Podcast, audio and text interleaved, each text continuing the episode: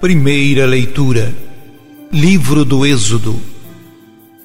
Naqueles dias, Moisés fez tudo o que o Senhor lhe havia ordenado. No primeiro mês do segundo ano, no primeiro dia do mês, o santuário foi levantado.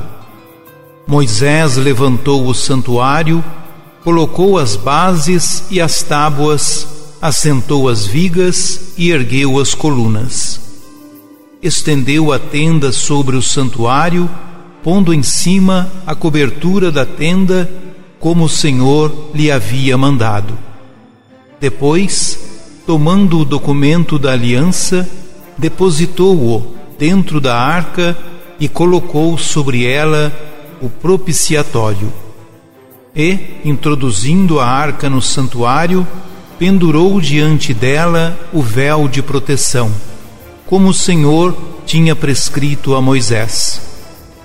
Então a nuvem cobriu a tenda da reunião e a glória do Senhor encheu o santuário. Moisés não podia entrar na tenda da reunião, porque a nuvem permanecia sobre ela e a glória do Senhor tomava todo o santuário.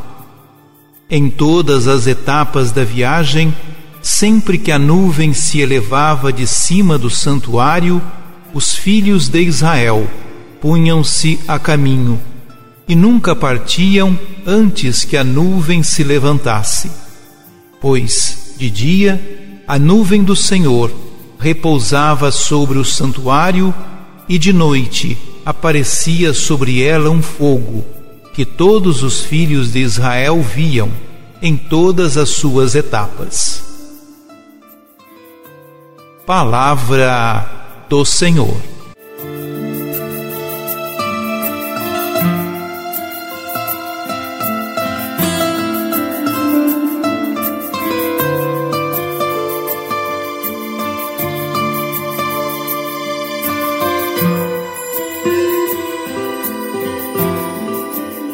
O nosso texto é claramente pós-exílico ele projeta sobre o santuário do deserto objeto portátil que tinha por função representar a condução divina do povo na marcha para a terra, a imagem do Templo de Jerusalém.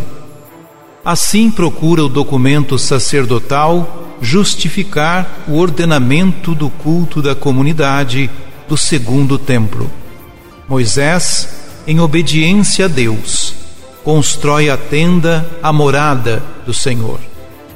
Depois do sinal, é a tenda que constitui a comunidade da revelação de Deus com os homens. Ela é o lugar ideal onde cada homem pode entrar em contato com o Senhor e dialogar com Ele. Deus opta por estabelecer morada no meio do seu povo e comunicar com Moisés mediador carismático. O sinal visível do Deus invisível era a nuvem que regulava as etapas do caminho do povo no deserto rumo à terra prometida. A presença de Deus, que enchia a tenda do santuário, era chamada, pela tradição sacerdotal, glória, manifestação do amor salvífico de Deus no seu poder e santidade. No judaísmo sucessivo, essa presença de Deus será chamada Sequiná, a presença por excelência. Para João, a humanidade de Cristo será a nova tenda, o novo templo, onde reside toda a plenitude de sabedoria, graça e verdade, em que se manifesta a presença perfeita do Emanuel o Deus conosco.